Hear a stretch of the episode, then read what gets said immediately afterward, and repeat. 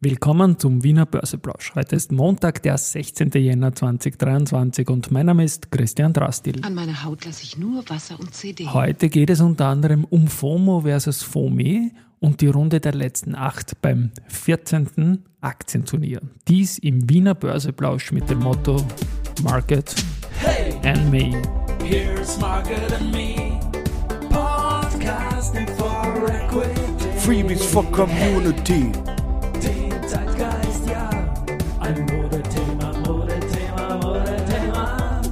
Ja, die Börse als Modethema und die Jänner-Folgen des Wiener Börseplausch sind präsentiert von Wiener Berger und Rosinger Group. 6.960 Punkte im ATXDR, ein Plus von 0,25 Prozent, jetzt um 13.26 Uhr. Auf der Gewinnerseite die Warimpex plus 3%, der Verbund plus 2,1, CIMA plus 1,8, Verliererseite Capsch Trafficom minus 3,5, Adico Bank minus 2,2 und die Bor mit minus 1,3% Am Freitag habe ich eine Sonder, eine halberte Sonderfolge zu Cast gehabt, auch mit einem Sample vom Finanzminister Magnus Brunner und jetzt noch eine kleiner Nachklang, weil die, die FMA, die hat ja auf ihrer Webseite mitgeteilt, dass sie gegen einen Privatanleger wegen Verstoßes gegen das Verbot von Insidergeschäften eine Geldstrafe von 144.900 Euro verhängt hat. Also das ist mal volle Latte und das wird kein kleiner gewesen sein. Laut FMA hat er ähm, äh, über Insider-Informationen zu einem börsennotierten Wertpapier verfügt und Optionsscheine gekauft und 92.400 Schweizer Franken eingesetzt. Das ist ein kleiner Hinweis. Der unrechtmäßig erzielte Gewinn in Höhe von umgerechnet 23.675 Euro, sagt die FMA, wurde zusätzlich zur Geldstrafe für Verfallen erklärt und eingezogen. Und jetzt stellt sich für mich die Frage, der Gewinn ist ja offenbar zuerst realisiert worden und da ist auch 6.510 Euro Käst angefallen. So auf dem fiktiven Konto natürlich, ich übertreibe jetzt ein bisschen, weil natürlich wird das jahresmäßig abgerechnet, aber ich glaube, die Käst, die wird er vielleicht sogar noch zusätzlich zahlen müssen. Auf jeden Fall saftige Strafe von der Finanz. Marktaufsicht. Es tut sich viel international auch, da, da war der Schweizer Franken drin. Und wenn ich bei mir immer sage, an meiner Haut lasse ich nur Wasser und CD. Dann muss ich dann noch jemanden ins Spiel bringen, nämlich den Thomas Liebig.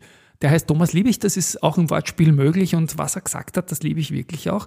Ähm, der ist nämlich beim Sparkassenverband, ich kenne ihn länger, er war früher unser Bezirksvorsteher, Stellvertreter äh, im 9. Bezirk in Alsergrund und ist jetzt quasi Sparkassenverband.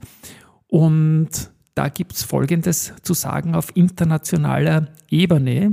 Da plant die EU-Kommission für das erste Quartal eine Retail Investment Strategy. Da kriege ich gleich Angst, wenn die das sagen. Also wenn ich an Zertifikate, an Banken und so weiter denke, da ist viel überreguliert worden und bei mir kommt da immer so ein bisschen ein FOMO versus FOME. Also FOMO kennt man, wenn man irgendwie die Panik hat, dass man was verpasst. Fear of Missing Out und immer, wenn da irgendeine Richtlinie von der EU-Kommission kommt, habe ich FOME, nämlich Fear of Murksing Extraordinary. Und der Thomas erklärt jetzt ganz kurz, worum es geht. Beispielsweise, wenn ich das äh, kurz anführen darf, ist drum, ja? so, ein, so ein Thema ähm, ein Anreizbann Mhm. Spannenderweise Ban on Inducements ist, wird in Brüssel jetzt gerade wieder zum Thema. Mhm. Und das, wo es, wo es nur in einem Land der EU im Moment, nämlich in den Niederlanden, wirklich so ein Anreizverbot gibt. Mhm. Äh, alle anderen Länder haben das nicht. In UK gab es das noch, aber gut, nicht mehr Mitglied der Europäischen Union, selbst gewählt. Ähm, und das wird jetzt versucht, sozusagen die Beratung für Wertpapier äh, Investments mehr oder weniger verpflichtend zu machen, dass man die kaufen muss. Mhm. Das macht aus meiner Sicht durchaus Sinn für professionelle Anleger, die jetzt sagen, okay, ich habe ein paar tausend Euro, möchte mich jetzt unabhängig informieren und irgendwie halt die besten Produkte sozusagen finden. Ähm, und das sind auch Kunden, ähm, die von privaten Beratungsfirmen sicher gerne genommen werden. Ja, klar. Die Frage ist aber, wenn, wenn man das nationale Ziel hat, den österreichischen Kapitalmarkt attraktiver zu machen und dadurch natürlich auch Kleinanleger in einem Fonds etc. motivieren möchte, doch ihr Geld vom Sparbuch, gute, gute Anlageform, wenn es gerade keine Zinsanstiege gibt oder keine, keine Inflationsverluste gibt, ähm, in, in Fonds zu investieren, auch mit niedrigeren Beiträgen. Ähm, dann wird aber die Frage sein, ja, wollen die 200 Euro ja. für eine Beratungsstunde hinlegen? Zahlt sich das aus für das Investment?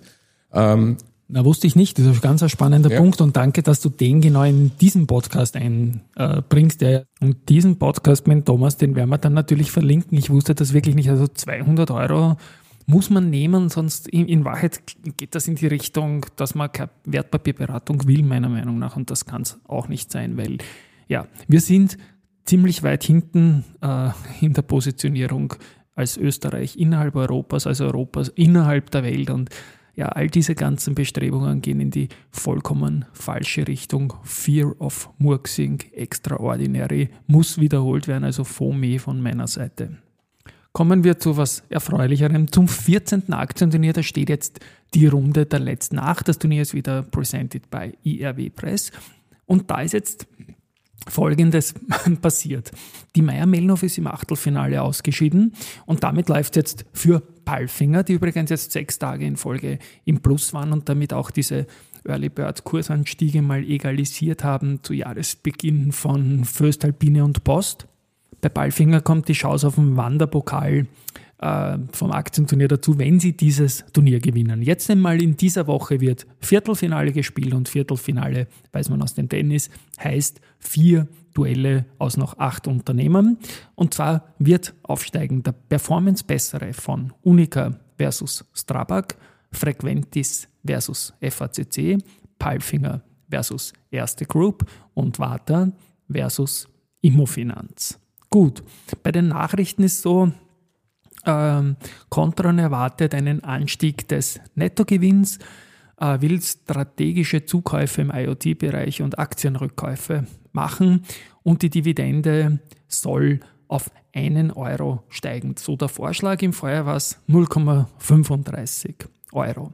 Aufgrund vom Verkauf der IT-Services und der Fokussierung auf IoT-Aktivitäten erwartet man einen Sondergewinn von zumindest 160 Millionen Euro. Gut, die Post, äh, Tochter Advanced Commercial Labs ACL, kann laut Pressesendung auch auf ein erfolgreiches Jahr zurückblicken. Äh, Namhafte Unternehmen im Dachraum sowie in CEE haben ihre E-Commerce-Bestellungen über diese Stelle abgewickelt. Die CA Immo hat zu Jahresbeginn Carsten Bachmann zum weiteren Geschäftsführer der CA Immo in Deutschland bestellt und Matthias Winkelhardt hat die Leitung der CA Immo in München übernommen. Die Wolfgang Group hat mit Arturbus eine Vereinbarung zur Weiterentwicklung und Auslieferung von mobilen Wasserstofftankcontainern abgeschlossen und äh, der Peter Wert, der CEO, sagt, das ist ein weiterer Umsetzungsschritt der Strategie, weltweit aktiv am Bau der Infrastruktur für emissionsfreie Mobilität zu arbeiten. Ja, und dann haben wir noch finally im Abspann Research. Credit Suisse stuft den Verbund von Underperform auf neutral und das Kursziel von 74 auf 81 Euro. New Ways, also eine Marke von Haug Aufhäuser, stuft UBM mit Kaufen ein und das Kursziel ist 39 Euro. Morgan Stanley bestätigt Föstalpine mit Equal Weight und erhöht das Kursziel von 29,2 auf 31,0 Euro. Gut, ich hoffe, es geht was weiter und das Ganze nicht in der Fear of Murksing extraordinäre Richtung, sondern vielleicht klappt ja was mit der Kiste. Tschüss und Baba.